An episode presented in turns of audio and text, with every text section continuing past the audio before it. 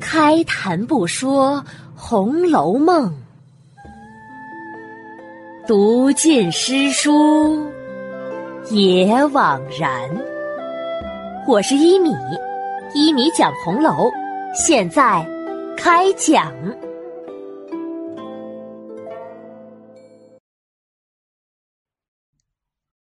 第二百八十八集，宝玉得了新衣服。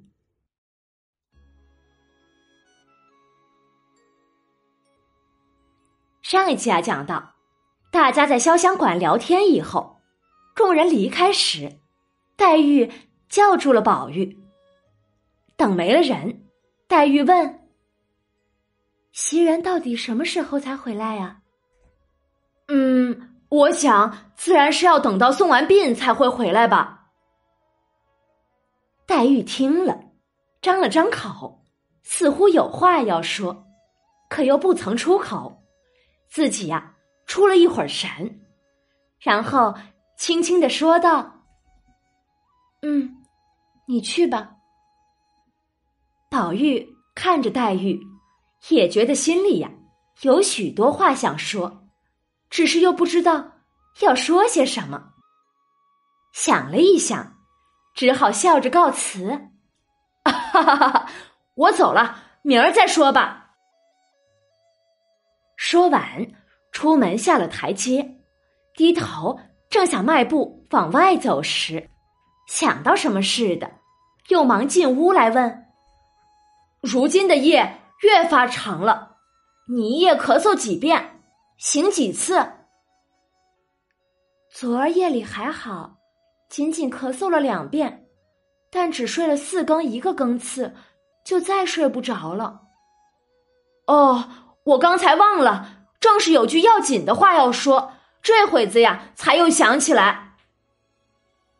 一面说，一面便凑身过来，悄悄的低声开口：“我想宝姐姐送你的燕窝。”话还没说完呢，只见赵姨娘进了来。哎呀，我来看看姑娘的。姑娘这两天身子可好些了？黛玉是个聪明的人，见她来了，便知她是从自己的女儿探春那里来的，只是从自己门前路过，顺路的人情罢了。可是黛玉哪里会点破呀？忙笑着来让座。多谢姨娘想着了，这天怪冷的。还亲自走来看我，快坐，快坐。说着呀，又忙命人倒茶来，一面又使了个眼色给宝玉。宝玉会意，便走了出来。他出来以后啊，直接去贾母处吃了晚饭，又到王夫人那里请了安。王夫人说：“天晚的早。”嘱咐他早点回屋里去。宝玉呢，就离开母亲，回到了怡红院，看晴雯吃了药。这一晚呢，宝玉便让晴雯不要挪出暖阁来了，那里暖和些。他呢，自己就在外间睡了，又命人呢把熏笼抬到暖阁前，麝月在熏笼上睡，三个人。里外间睡一下，也没再夜谈了，一夜无话。次日天还没亮的时候，晴雯便叫醒麝月：“麝月，你也该醒了，别只顾着睡不够了，你出去叫人给宝玉预备茶水，我来叫醒他。”麝月忙披了衣服起来，咱们先叫他起来。穿好了衣裳，让这火香归了位，再叫他们进来吧。那些老嬷嬷们已经说过，不叫他在这屋里了，怕他被传染了病气。如果如今他们见咱们挤在一处，又该唠叨了。晴雯点点头，嗯，我也是这么想的。两个人正要叫宝玉呢，却不想宝玉已经醒了，他起身披了衣。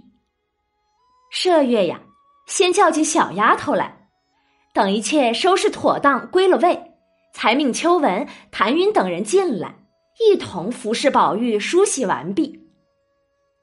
麝月问：“我看外面天又阴阴的，只怕今儿有雪，你穿那一套毡的行吗？”行。宝玉点点头，换了衣裳。小丫头用小茶盘捧了一盖碗建莲红枣汤来，宝玉喝了两口。麝月又捧过一碟法制子姜来，宝玉拿了一块，含在嘴里。这种法制子姜是用嫩姜按传统方法制作的酱菜，它是一种很好的保健食品。早起含在嘴里，要等太阳高升以后吐掉。这样就可以驱寒养胃。收拾好以后，宝玉又嘱咐晴雯，让他好好养病，按时吃药等等。说完呢，才往贾母处来。到了贾母屋外，贾母还没有起来，他知道宝玉今儿要出门，便开了房门，让宝玉进来。宝玉见贾母身后的宝琴面向里睡着，还没有醒来，就低声给贾母请了安。贾母见宝玉身上穿着栗色多罗呢的天马箭袖，还有大红猩猩毡盘金彩绣石青装缎沿边的排穗褂子，贾母问：“怎么，外面下雪了？”天阴着。但还没有下呢。贾母啊，便把鸳鸯叫了起来，吩咐：“你去，把昨儿那一件乌云豹的长衣给他拿来穿吧。”鸳鸯低声答应了一声，走出去取了一件衣服来。宝玉看这件衣服金翠辉煌，碧彩闪着，但又和宝琴所披的拂叶裘不同。只听贾母笑着指指这衣服，这件叫做雀金呢，这是俄罗斯国进口的，拿那孔雀毛粘了现织的。前儿不是把那一件野鸭子的拂叶裘给了你小妹妹了吗？这件就给你吧。那多谢老祖宗了。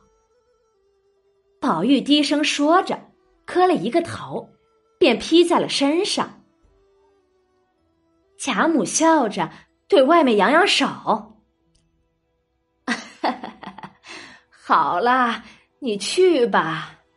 走之前，先给你娘瞧瞧这身再去。”好的。宝玉答应了，便走出了贾母的房门。却见鸳鸯站在廊下揉眼睛，他见宝玉出来了，就要避开。自从上次鸳鸯发誓拒婚以后，他总不和宝玉说话。宝玉为此啊，日夜心中不安。此时见他又要回避，便上来笑着问：“ 好姐姐，你瞧瞧我这身穿的好不好看？”鸳鸯看都不看，一声不吭的一甩手，便进贾母房中去了。大石头心中啊，叹了一声：“哎，鸳鸯这是在避嫌呢。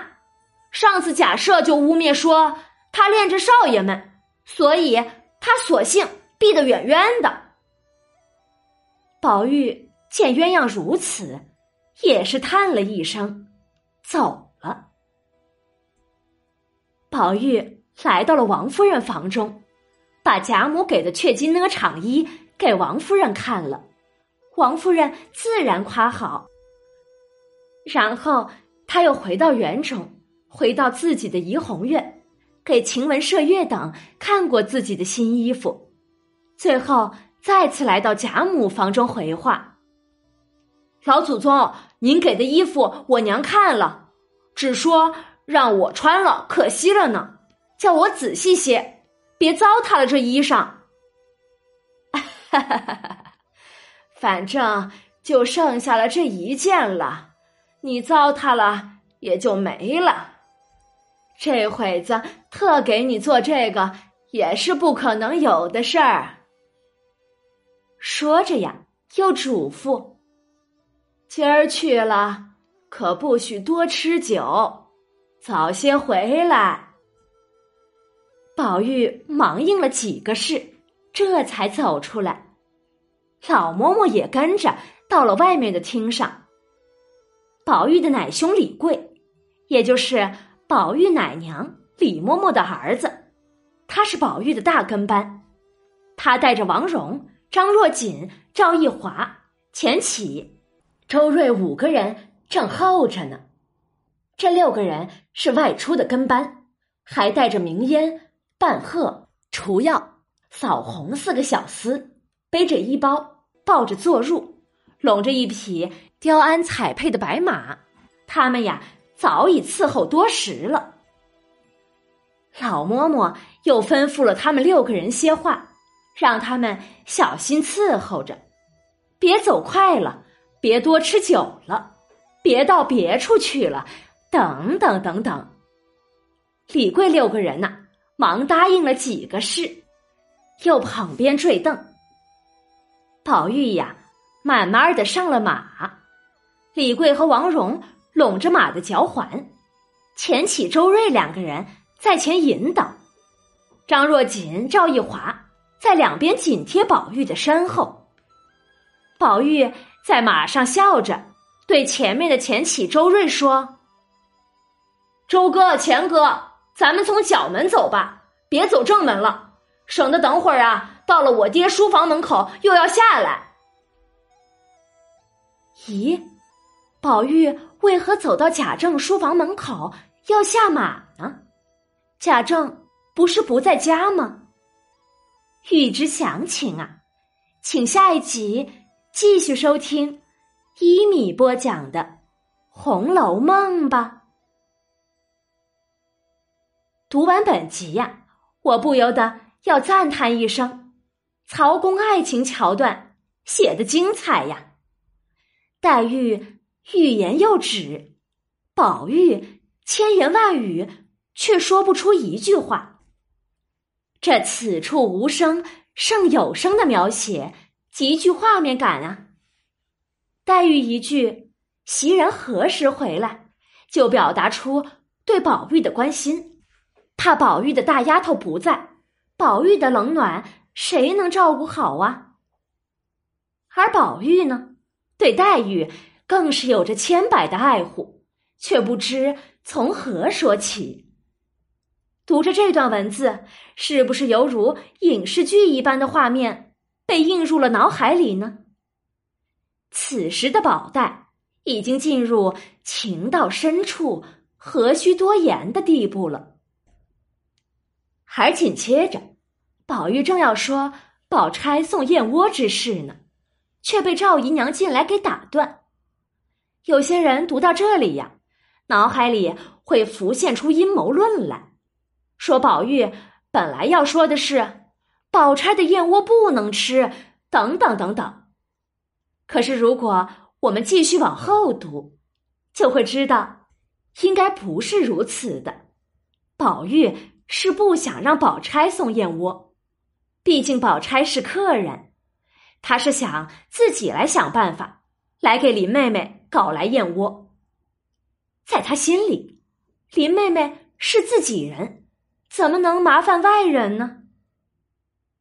并且《红楼梦》读到这里呀，很多人也需要改变一下对宝玉的印象了。